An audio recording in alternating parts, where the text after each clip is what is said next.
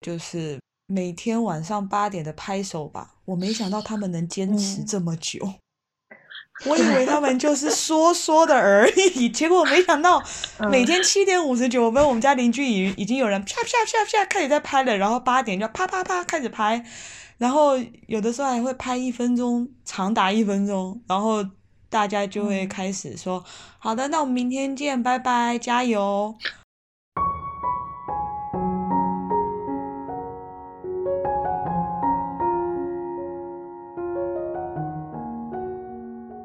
好，欢迎来到今天的麋鹿话局。我是住在西班牙首都马德里的米娅，目前在马德里康普顿斯大学读语言学与应用语言学的博士，同时也在两所学校做中文老师。作为迷路话局的话题组，我邀请了 Poppy、Jungle 和思琪三位朋友一起来聊聊疫情下的西班牙和我们各自在这场疫情下的生活与对这场疫情的看法。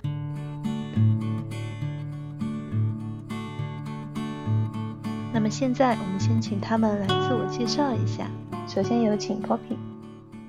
嗨，大家好，我是来自台湾的 Poppy，我现在住在西班牙马德里将近十年了，我现在在这里工作，谢谢大家。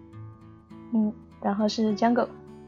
Hello，我是 Jungle，嗯，我现在在马德里读旅游专业大四。然后是思琪。大家好，我是思琪，嗯，我现在是马德里自治大学，然后心理系研究生专业。好，很欢迎大家来到这里和我们一起来分享。那么我们知道这一场疫情，首先是刚开始我们知道这一场疫情都是在国内爆发。那在国内爆发疫情的时候，大概正好呃恰逢中国新年的时候，对吧？那那个时候，嗯，我们彼此都在干嘛呢？Poppy，你那个时候在哪里啊？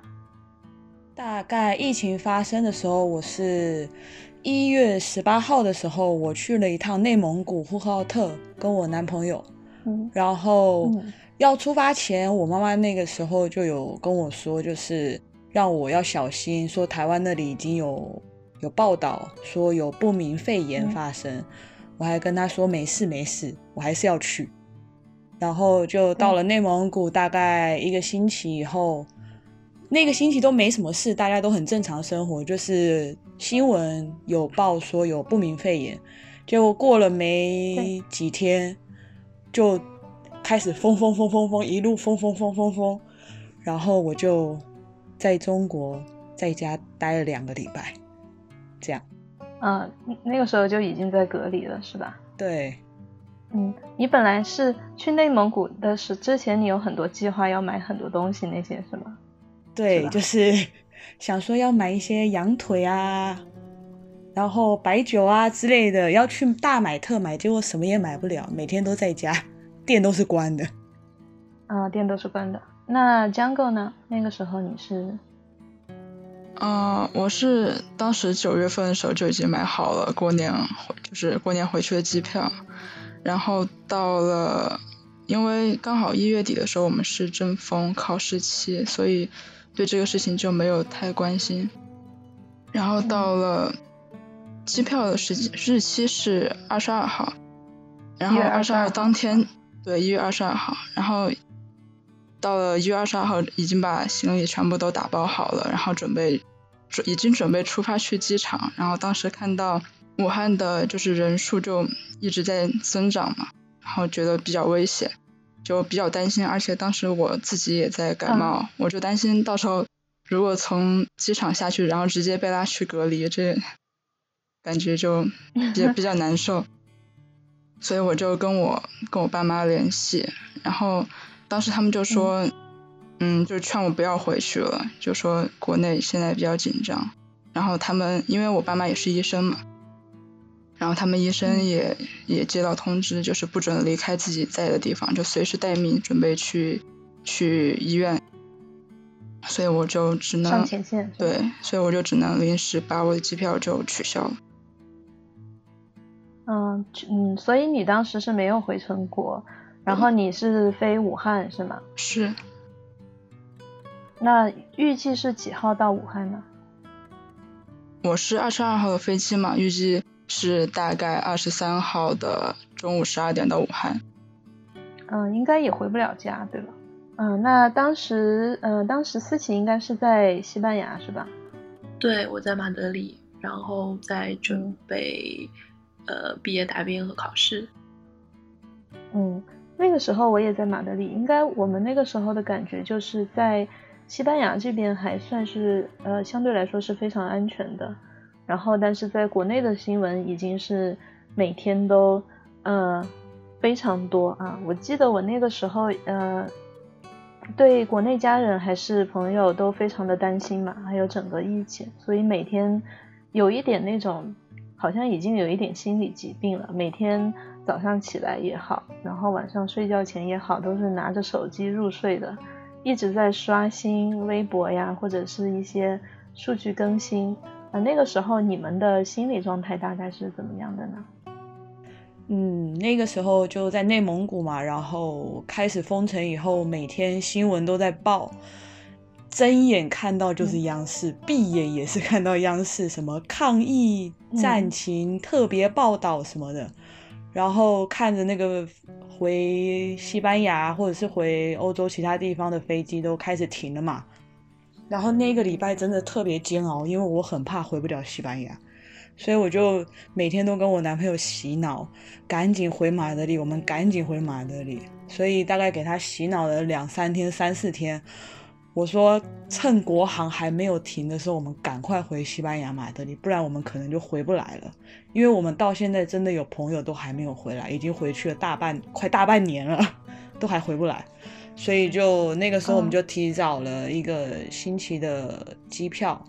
然后花了一点钱，就提早回西班牙马德里。然后回马德里，我们也自主隔离了十四天嘛。对，然后就差不多是这样。所以其实那个时候每天在那边看，其实会慌是正常的，因为这个是有点信息轰炸了，没有别的，每天报的就是这个。好的，我们刚才听到了呃，Poppy 在国内的疫情的时候的一个心情，我们。现在问一下 Jungle，你当时没有回成国，你是怎么样的一个心情呢？嗯，因为我父母是医生嘛，所以当时就特别担心。因为我们家虽然不是在武汉，但是也就是离武汉非常的近，每年的话就是有很多人口的来往嘛。我当时就比较担心他们那边万一疫情控制不住啊，或者或者怎么样，所以我就每天看手机，然后跟我国内小伙伴联系。然后比如说，当时我我爸妈在那个医院缺物资，然后我们就会在微博上面就会发那些，相当于是求助信息一样，然后就到处艾特艾特一些，就是官博啊什么什么的，然后就到处在发这种信息。影响力的一些。对。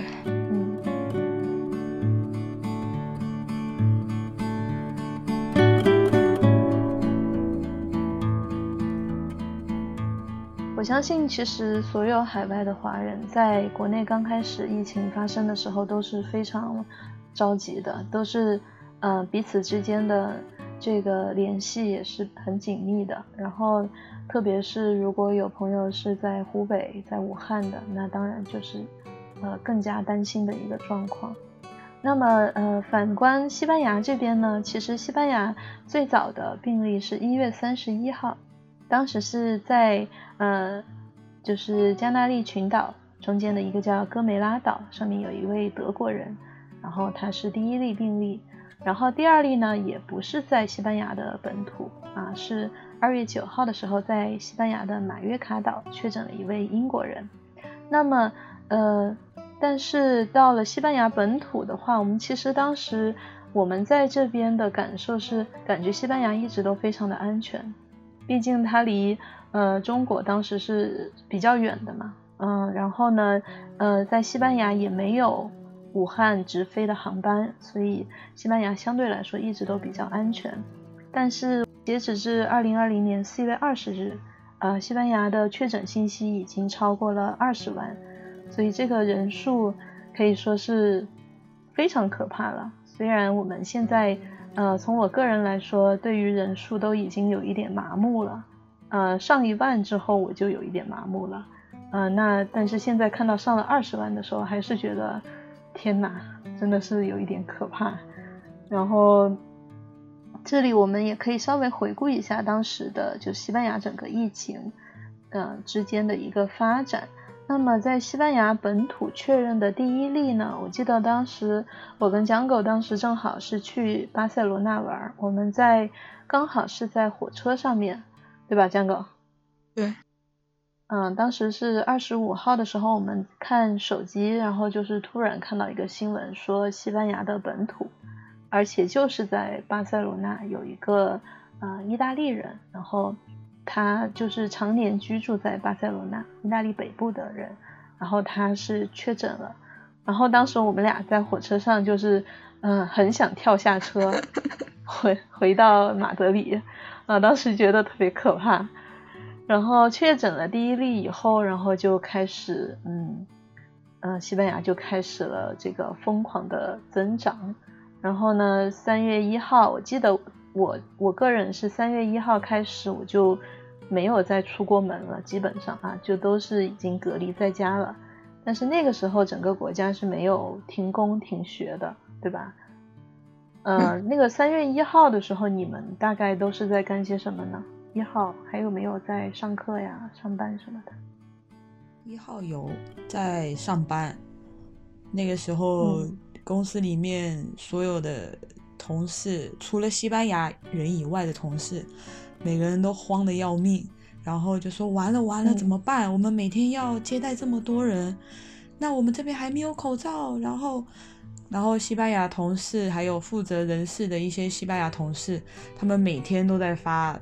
政府安抚人心的很多一些公文都发到我们每一个人的邮箱里面，然后就说：“你看，今天政府说了呀，没事没事，没有事的，这个就只是一个呃小流感，只是个感冒。”然后还有对，还有西班牙同事会说：“这个小孩子不可能得的，这个专家都说了不会得，不会得。”结果两天后，啪啪啪打脸。一岁小孩子得了，然后隔两天以后呢，我们就跟这同事说：“你看这小孩子得了呀，你不要这么的，就是嘴硬，他会得。虽然说对小孩子不会怎么样，他就说对啊，小孩子会得啊，可是小孩子不会死啊，然后什么的不会很严重的，放心好了。他说，他说老人家就算担心这个病，也也不会怎么样的啦。”就算反正他们已经活了年纪这么大了，然后他说，比如说我的 奶奶，他说都已经九十二岁了，他应该不会怕得这个病吧？他比较怕的是，他如果在外面走路摔倒而死怎么办？就是会用这种讽刺的话，然后很乐观啊。对，然后就是这是一种文化冲击吧？我觉得，因为其实亚洲人跟欧洲人、美国人、美欧美人士，他们其实想法还是不一样的。对，结果没想到过没几天就封了呀，就是很像 逃难一样。没错没错，那你们呢？其他人呢？三月一号那个那段时间，你们大概还有继续去上课吗？出去？嗯，因为我的话，因为我这个学期课相对比较少一点，所以我我是就是给自己放了个假。就能不去的我就 不去了，就是减少减少和他们接触，因为因为我们当时也是我们自己，我们旅游系有一个群嘛，就是中国中国学生的群，当时大家都在说，嗯，周末的时候，然后我们谁谁谁哪个同学他刚从意大利回来或者怎么怎么样，然后大家就非常的恐慌，然后大家就说，大家都在想到底什么时候可以就是停课，这样子的话大家就不用去学校，这样就减少。减少感染的可能性嘛？但是当时学校学校就一直告诉我们是他们要等到卫生部的通知，所以我们的课都一直是照上的，就只是我们自己给自己放了个假。啊，所以中国学生基本上都没有没有去上课，对吧？对，就嗯还是有，但是就会比之前要少一些，而且去的中国学生基本上都会戴口罩，然后甚至有戴墨镜的、戴帽子的都有。上课的时候戴墨镜吗？对啊，就就因为害怕嘛，没办法。嗯，他真的是害怕吗？嗯，可能是装酷。他是想可能是不想让老师认出来，想偷睡觉。那思琪呢？因为我只有这个学期只有语言课，然后大概三月一号的那个礼拜，就是那个礼拜那个是礼拜天吧，然后上就是二月底的最后一节课我是去了的，然后嗯，后来就没有再选择去上课。啊，我跟你一样的，我二月的最后一天，二十九号我还去了韩所喝一杯咖啡，然后那个也就是到现在为止我喝的最后一杯咖啡。然后我记得当天三月一号就是当时在马德里的伯纳乌球场有西甲国家的德比的那个球赛，当时是有八万球迷，然后聚集在那一个体育场里面。所以我当时看到那个新闻，我是觉得很恐慌的，觉得很可怕的，因为，嗯，他们完全没有任何要停工啊、停学或者停止，嗯，派对的这个思想。刚好呢，二月底正好是，呃，嘉年华，就是一个狂欢节。那么西班牙跟意大利这两个国家都有这一个节日，所以那几天呢，去意大利的人和从意大利回来的人也特别特别多。所以我当时，呃，我记得当时就，反正看朋友圈呢，看周围的朋友，只要是中国人或者亚洲人吧，大家都开始去囤积食物，就很像之前在国内做过的事情，在国外又同同样又发生了一次。那么我，呃，记得。对我来说，印象比较深的是在三月六号、七号的时候，当时因为三八妇女节，妇女节这边马德里，西班牙每年都有非常大型的这个妇女平权的一个游行。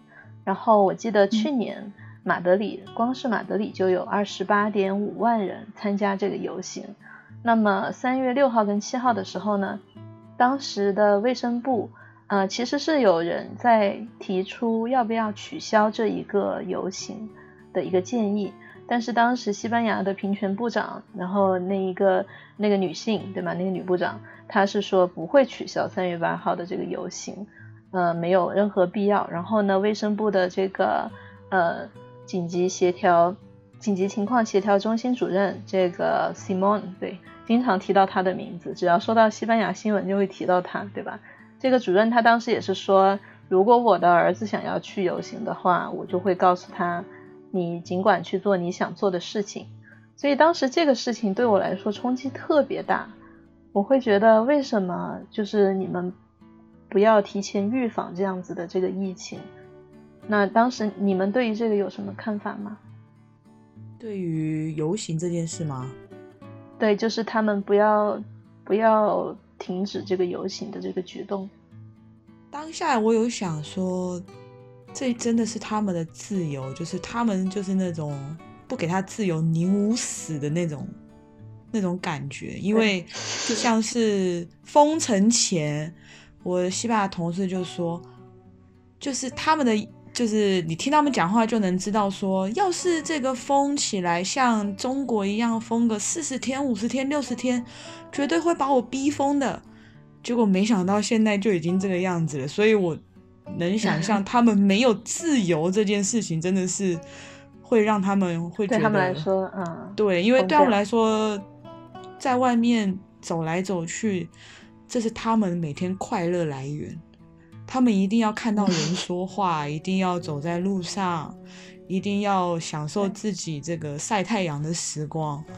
所以我觉得他们，他们其实都有自己的考量啦，只是可能真的没有想到一下子突然爆发的这么快，因为毕竟他们也没也没有接触过这么这么严重的病，除了以前的这个一九一八年的西班牙流感。然后到后来，其实都没有这些大疾病了，SARS 也没有到欧洲来这里啊，没有，不是说没有，就是没有这么的严重，所以他们这个忧患意识其实其实蛮低的，说白了，嗯，对啊，就是有备无患啦，希望他们能够学到这一次。那其他人呢？我一开始看到的时候我还挺生气的，因为就是。如果说这个这个疫情是刚开始在西班牙就爆发，就它之前没有在其他国家爆发过的话，那他有这样子的举措，或者大家就对他很轻视，我我觉得还是可以理解的，因为毕竟你不清楚嘛，你也不了解他到底是个什么样的疾病。但是，但是这个这个事情发生的前提是他已经在中国发生过一次了，他也已经造成了这么多人的嗯伤亡啊，有这么多的病例在这，就是他已经有一个例子，就是。就感觉就是说，我们已经告诉你这个事情有多有多么多么严重，但是你就觉得他们好像觉得这件事情跟他们一点关系都没有，所以我当时看到这个时候我还挺生气的。嗯，思琪呢？我倒是从某一方面来说，我是可以理解他们的想法和做法的。如果我甚至觉得，如果再给他们一次机会的话，他们应该也是这么选择的。他们还是会去的，是吧？对。因为这个是他们，就是自古也不是自古以来吧，就是很久以来都是有这样的习惯。然后对于他们来说，女性平权这个事情对他们来说也非常的重要。然后，呃，对他们来说，疫情这个事情其实离他们非常远。呃，虽然说有开始有病例，但是他们没有办法，就是非常感同身受的，或者是说非常有忧患意识的，变成就是完完全全像亚洲人一样的变成自己的事情。对对对。所以说，只要火不是烧到自己身上来，他们身上烧到的火，还目前来说是更重要的，就是女性平平权的问题的话，我觉得他们还是会选择去做这个事情。对，我完全同意你的这个观点，因为呃，到三月九号的时候就已经西班牙那个时候已经超过一千例了，呃，那么西班牙国土其实并不是特别大，呃，那么它超过一千例，其实就已经是一个比较严重的事情了。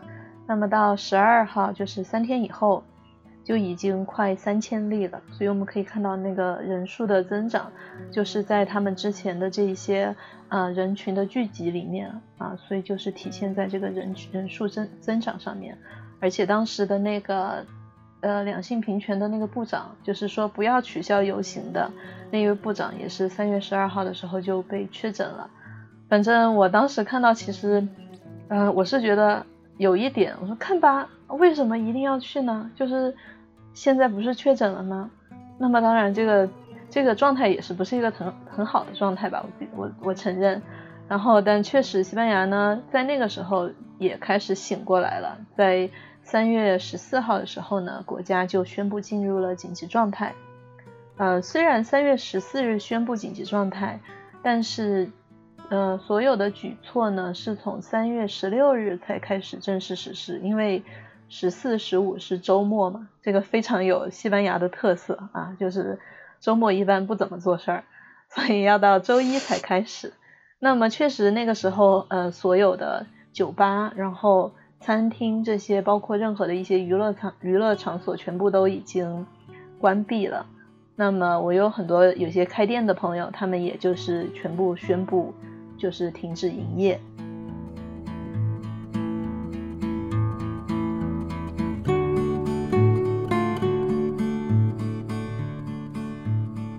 刚才我们说到一个，就是就是 Poppy 说到他们公司没有口罩的这个问题啊，口罩这个我想应该是一个世界性的问题，然后也是我来西班牙这几年以来遇到了最大的一次文化冲击。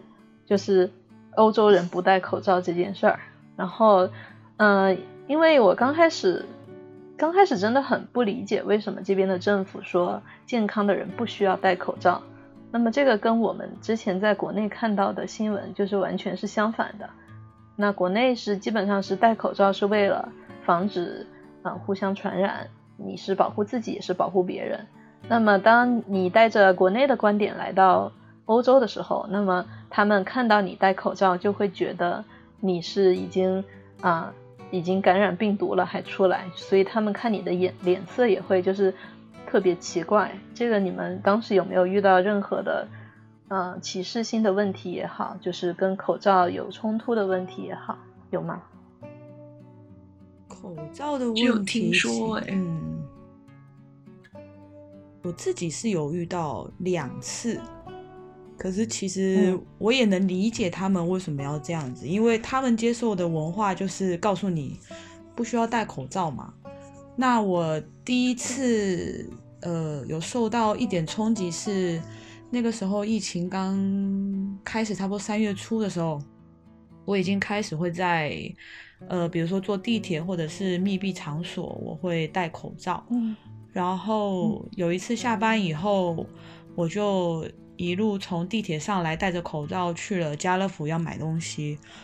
然后里面就是只有我戴口罩而已，然后就有我前面就有一个妈妈带着她的小孩子，她小孩子一个小男生大概七八岁吧，看到我戴口罩像看到鬼一样，就是一路是冲到，他就看到我，他就他就直接不顾他妈了，他妈在结账已经要付钱了，他就冲到外面站在那个自动门外面，一直拿着一只眼睛看我，就好像。我是哪里来奇怪的怪兽一样，你知道？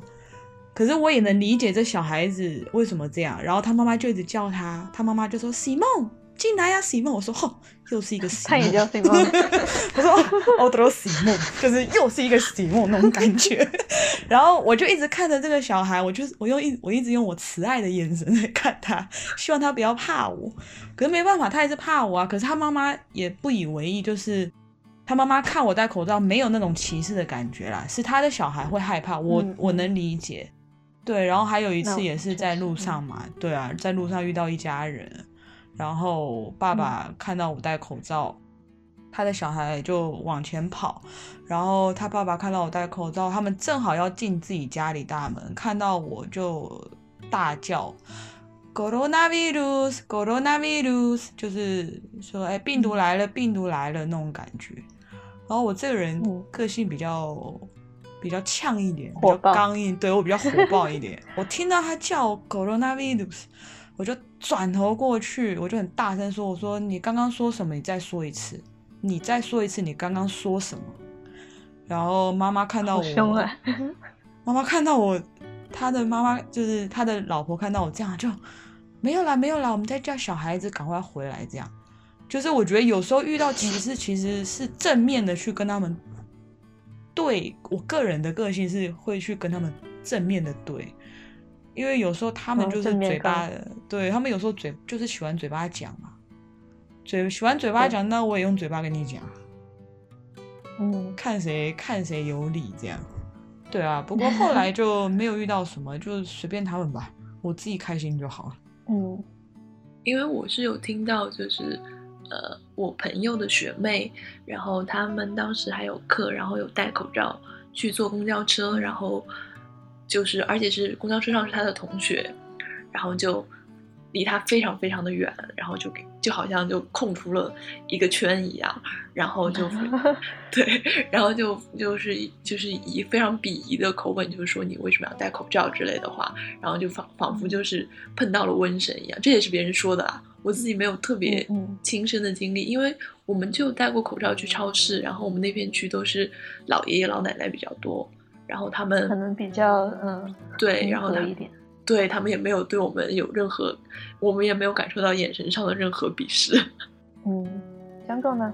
我还好，因为我们系就中国人比较多嘛，就那个时候疫情刚爆发的时候，就其实已经挺多人开始戴口罩了，所以我觉得我们班。对啊，所以我们老师可能也见怪不怪了吧，也就觉得还好。嗯，其实我当时是如果要上地铁什么的，我会戴口罩，但是那个时候压力刚开始有一点大。然后我记得 Papi 当时跟我说：“你走路去吧，就是不要去坐地铁了。”然后我就打开我的谷歌地图看了一下，六点八公里，算了，我还是坐地铁好了。但是上地铁又会有一个心理的压力，他们确实会，嗯，会多看你一下。我刚开始最早是把口罩戴在围巾里面，然后后来我也觉得闷得慌，我最后就我管他的，我就我就带，你们要看就看，反正如果有人要骂我，绝对要说回去。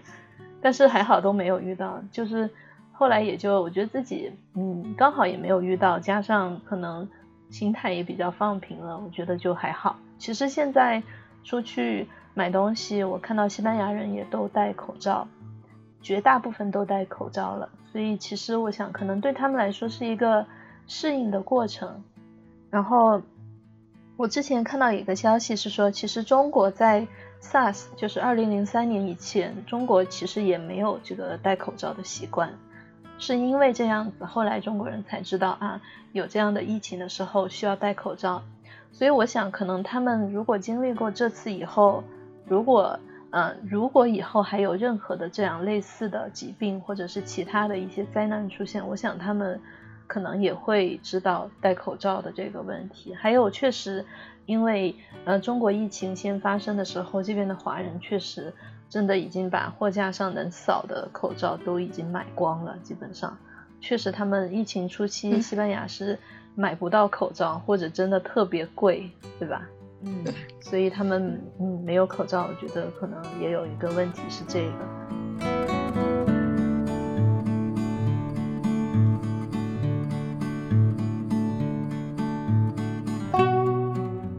那在西班牙这个疫情的期间，你们有没有遇到过一些比较暖心的事情，或者一些比较正能量的事情呢？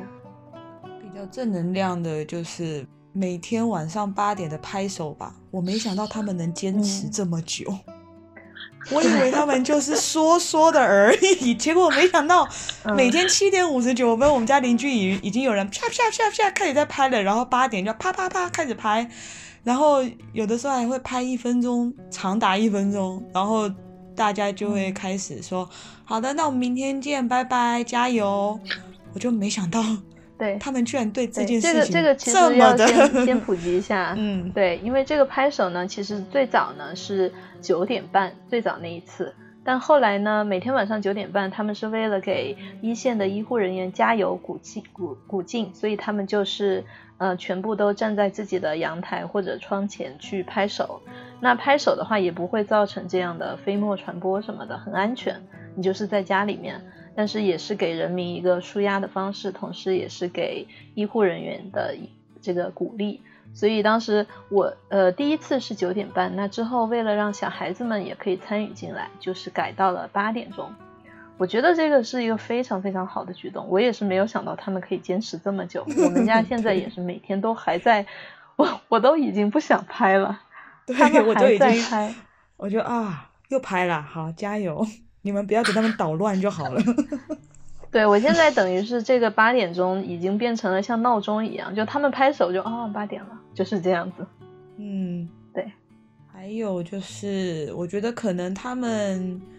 开始就是会发挥一些自己的长处了吧？我觉得，比如说在阳台可能唱歌给大家听，或者是开 音乐会，或者是自己当 DJ，就是 在门口，或者是在阳台，然后整个社区小区的人就会出来说：“好了，我们出来嗨吧！”然后我还在网络上看到有人是表演斗牛。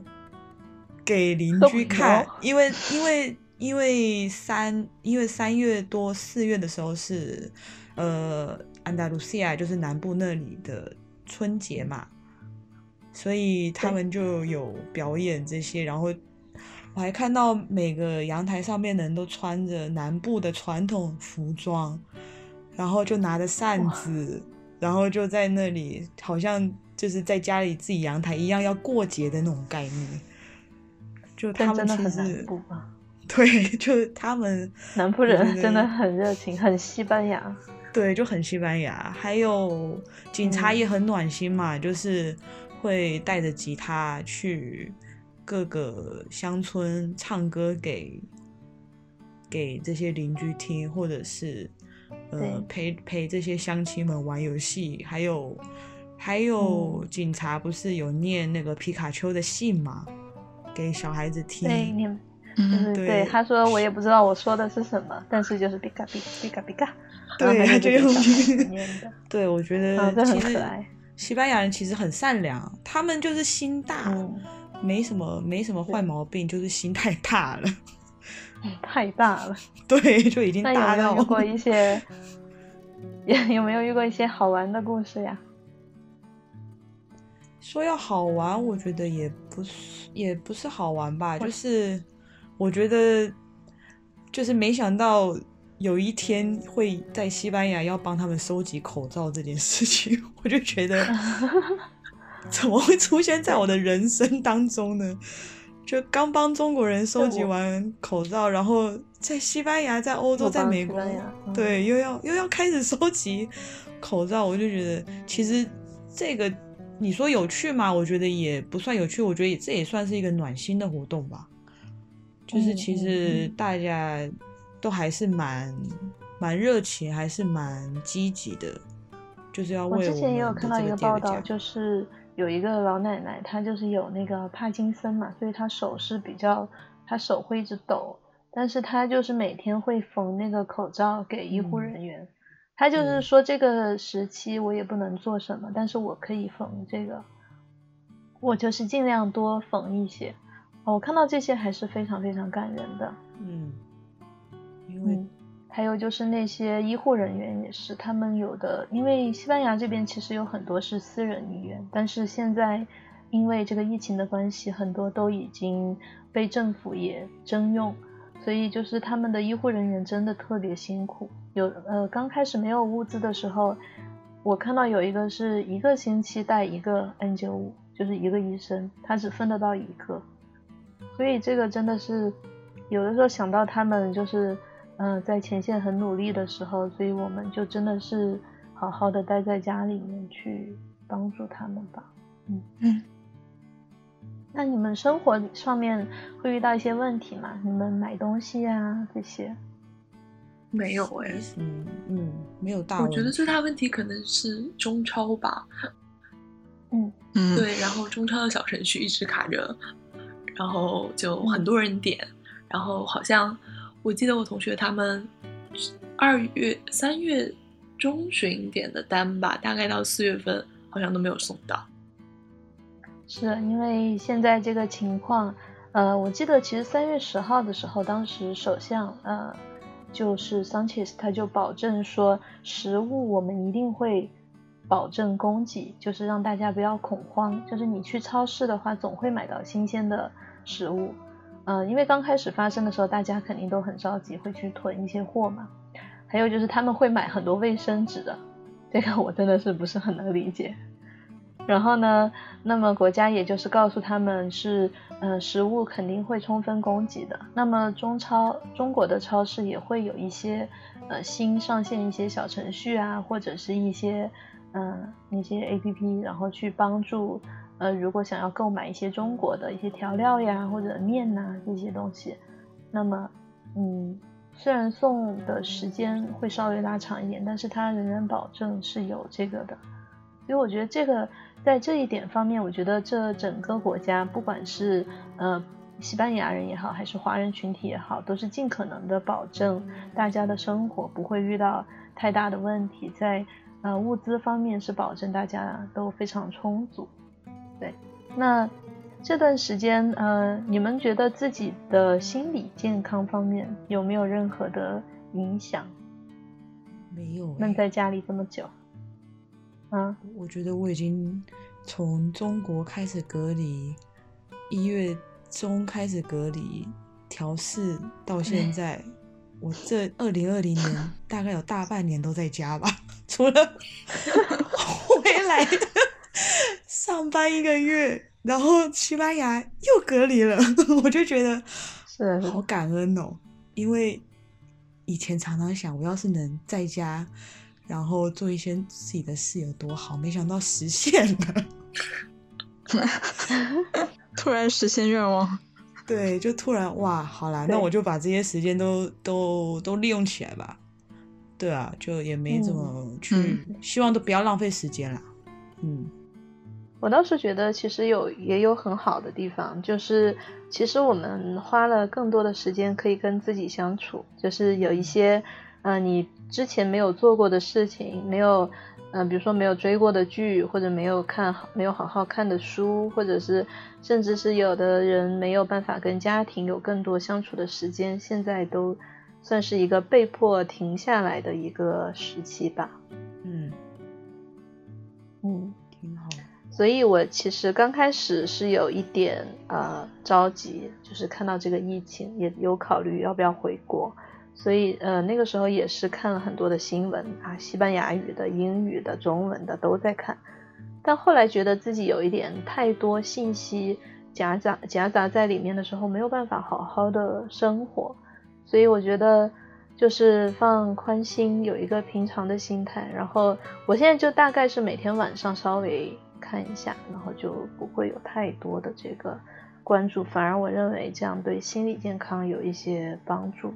嗯，自己呢？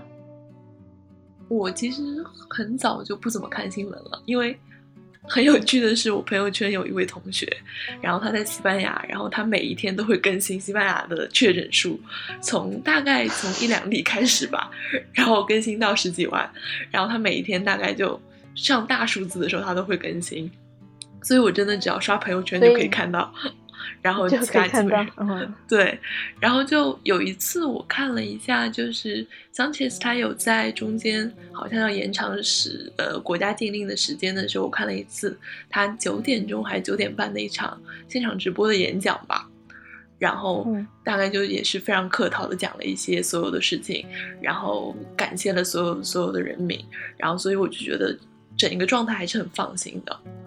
对，我觉得其实待在家里并没有接收到特别多的一些负面的信息，可能倒反是国内会看到更多，就是说国外怎么怎么严重的信息，反而是家人们会更担心我们。对，是的，是的。所以其实我觉得，呃，西班牙可能政府也是比较，呃，照顾人民的这个心理健康，特别是幼儿和老人。所以说，幼儿在。四月二十七号开始可以分时间段，每天出去散步一段一小段时间。当然，公园那些还是关闭的，那么需要有一个成年人带着他去散一下步，这样子。还有老人也是，现在马上要进入这个嗯政策，也就是因为很多人他们在家里面关了以后，他们的心理是遭受到很大的这个冲击。嗯，为了他们心理健康的发展，所以就是国家有颁布这样的法案。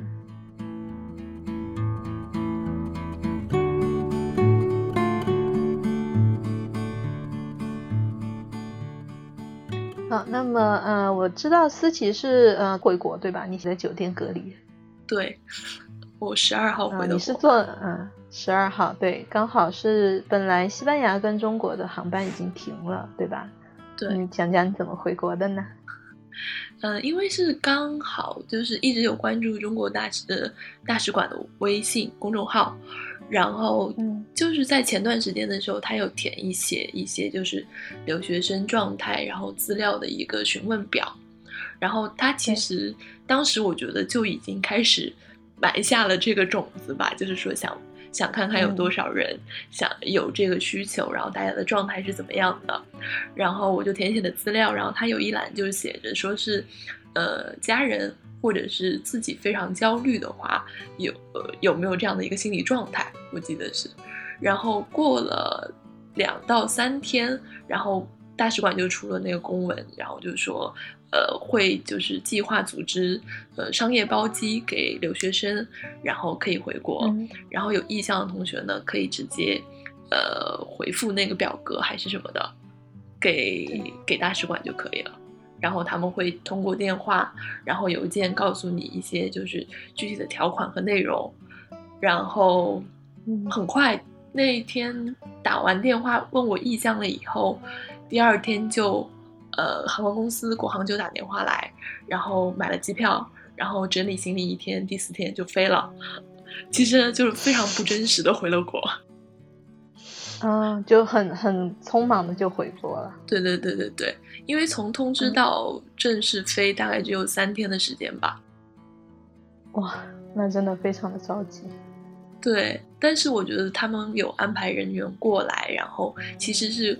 飞机是空的过来的嘛，然后再加上回去的时候，机组人员也是需要就是重新再隔离十四天，然后整一个的流程好像还真的就是他们有不停的打电话给我们确认一些事项，然后我们要填写一些东西和表格，然后包括自己的一些声明书，就是如果我们在途中或者在无论是在去去机场的路上或者是在飞机上，嗯，不小心就是感染的话，那我们必须得对自己负责之类的这些东西。所有的一套流程就全部都要做好，然后其实我觉得整一个的过程其实非常快，但是其实过程中其实我们做了非常多的事情，还蛮繁琐的。嗯，那你在飞机上，你当时是指嗯，你是有穿什么防防护的那个用品吗？我在飞机上没有，就是防护服，因为我们过来的时候，其实有一半的可能小伙伴们有穿防护服，戴着眼罩，然后戴着口罩，全副武装。对对对，非非常非常非常的厉害。然后我就只自己就是戴了帽子、口罩，然后戴了两层的口罩。然后因为我本身就有戴眼镜嘛，然后到了酒店以后，我就会把所有的外套和外裤都全部都直接扔掉。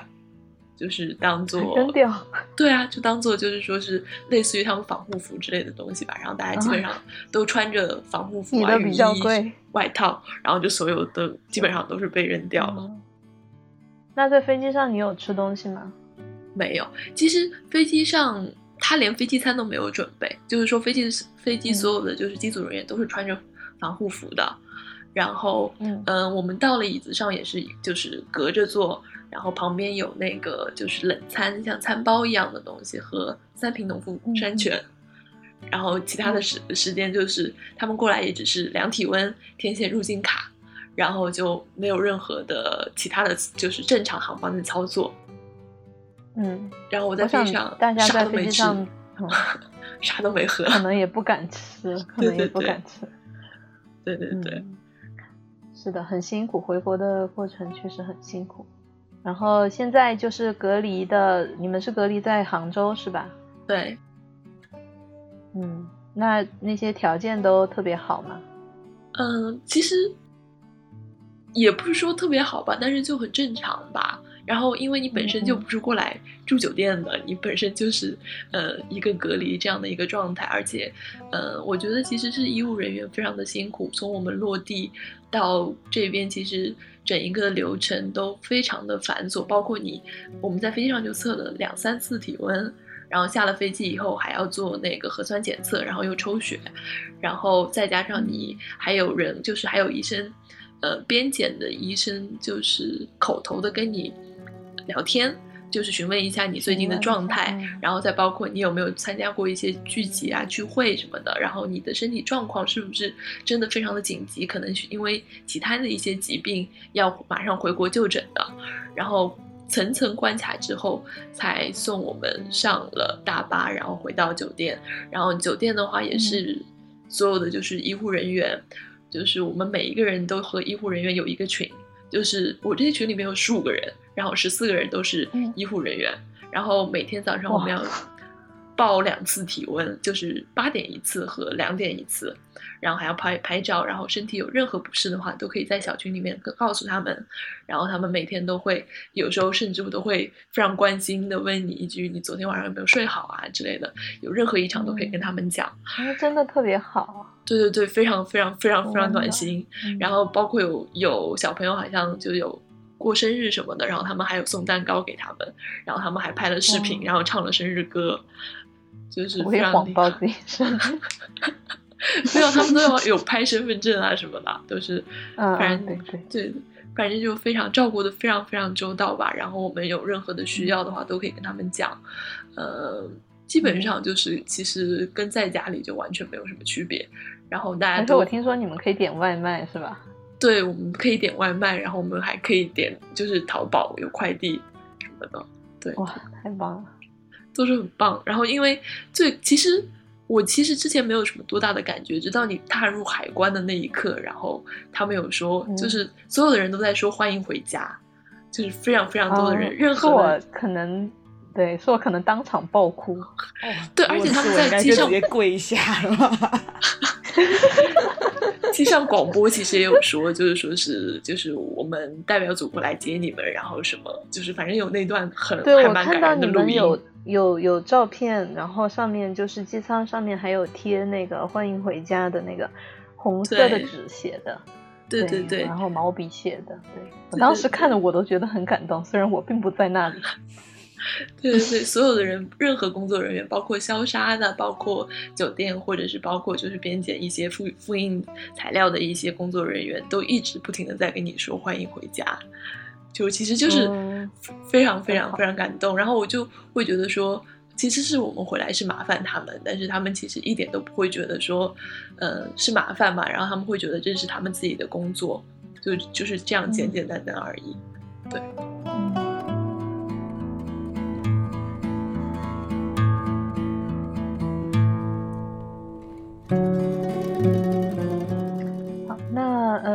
所以我们刚才听了思琪回国的这个经历，如果之后有可能的话，你们 会回去吗？其实我还挺想回去的。嗯，你你是过年就想回去了，但是一直都没回去成。我我一直都很想回去，但是因为一开始就是在这边还没有封的时候，然后不是也有很多小伙伴就陆续回国嘛。当时我也挺想回的，但是当时武汉还没有解封，所以我也没有地方回去。然后等到这边也没地方去。对，然后等到武汉解封了，然后这边又封了。嗯，又回不去了。对，所以所以就是其实我一直都挺想回去的，但是可能会考虑到就是在这边的学业还没有完成啊，或者是怎怎么样的就。还有一些拘留的状态也挺麻烦的。对你，包括现在也在上网课嘛。那如果我回国的话，我可能是凌晨的时候上课啊，然后凌晨的时候考试，这些就比较麻烦。所以可能还是太惨了。对啊，所以就可能还是会待在这，至少把考试先结束掉。对，Poppy 呢？你会想回台湾吗？没有想回去，因为我觉得很麻烦。主要是这个路程太长了，然后我觉得那还不如老老实实就待在一个地方。毕竟我也是刚从 中国出来，我再回去，我会觉得我很像是过街老鼠是怎样被赶来赶去，然后又又隔离，对，又隔离。就我妈妈昨天还说，就是让我今年就不要有想要。回台湾的这个想法了，他说太麻烦，不要有。对，他说不要，说你你今年还是不要回来好了。他说你回去隔离十四天，然后就这样来来回回，那还不如就不要动了。这样，嗯，也是，可能我我个人也是觉得先，呃，先在这边就是安心的在家里面做一些自己的事情，然后呃合理安排好时间，然后呢之后如果。看有机会，然后又没有这么麻烦的话，那再说。可能我可能现在也是这样的一个想法。嗯，对。好，那我们就是在这个疫情中，你有没有做过以前没有做过的事情，或者是嗯，有没有尝试过一些新的东西呢？你们在家里的时候，尝试新的东西啊，可能做什么面包啊这些的吧。想说大家都在做，那我来做看看好了。殊不知，我还是放下它吧，没有一个能吃的。我还不如厨艺都有所提高啊。对，那还不如花时间在别的事情上吧。嗯，还有吗？江总呢？嗯，我的话是我之前买了一套那个调酒的器具嘛。但当时只是为了就是朋友 朋友聚会什么的，然后在在在家里面可以就是稍微嗨一点，结果没有想到就是疫情来了，成了一个调酒师是吗？对，每天每天给自己调一杯。啊，思琪呢？我其实我也我也跟 Poppy 差不多吧，就是我我有想做东西，然后但是也没有没有。特别大的狠心去做，然后我也想学日语，然后也学了五十音，然后再没有接下去。然后我有尝试着学吉他，然后学了一半，大概就上了十节课，因为我室友会弹吉他，然后我就回国了。对，然后就然后就可以云上课吗？啊，不过你在没有琴啊，应该没有吉他啊，没有琴。对对，是的，我我。记得前段时间有一天啊，是我生日的时候，三月份刚好是我生日，然后那天我和 Poppy 还有云喝酒，两人视频啊，然后他说他他是在喝高粱是吧？对，台湾高粱，他说他说一口蒜一口高粱，然后当时我就拿出了我的珍藏的蒙古王，就是当时之前 Poppy 去内蒙买给我的礼物，然后 然后配着他给我的内蒙的奶片，我说那我就一口奶片，一口蒙古王。哎呦，笑死了！对，我觉得，对，我觉得可能就是人在这样的环境中，总会找到一些让自己啊心灵可以得以慰藉的办法。然后其实。在疫情之后，反而我跟朋友之间，比如像我跟 Poppy，就是好像每天不说话都有点难受一样，就是我们俩的，就是好像这个友情还更加加深了的感觉，升华了。所以我想我们对 对，所以我想我们经过这个疫情，我们可能每个人的思考方式，可能我们更加能够去体会，嗯。西方人、西班牙人的这个想法，也更加能够认识到我们自己的内心。我觉得这可能是，嗯，经过这一场疫情得到的一些很宝贵的东西。嗯，好，那今天真的是非常高兴能够跟大家一起在，呃，这个在在这里分享，一起来谈一谈自己的看法。啊，我们就差不多今天就分享到这里了。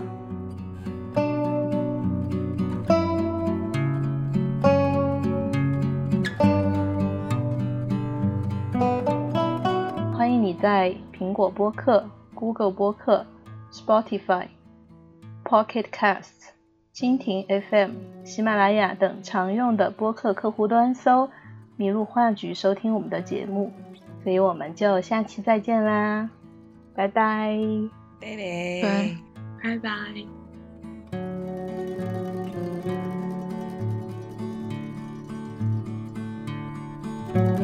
拜。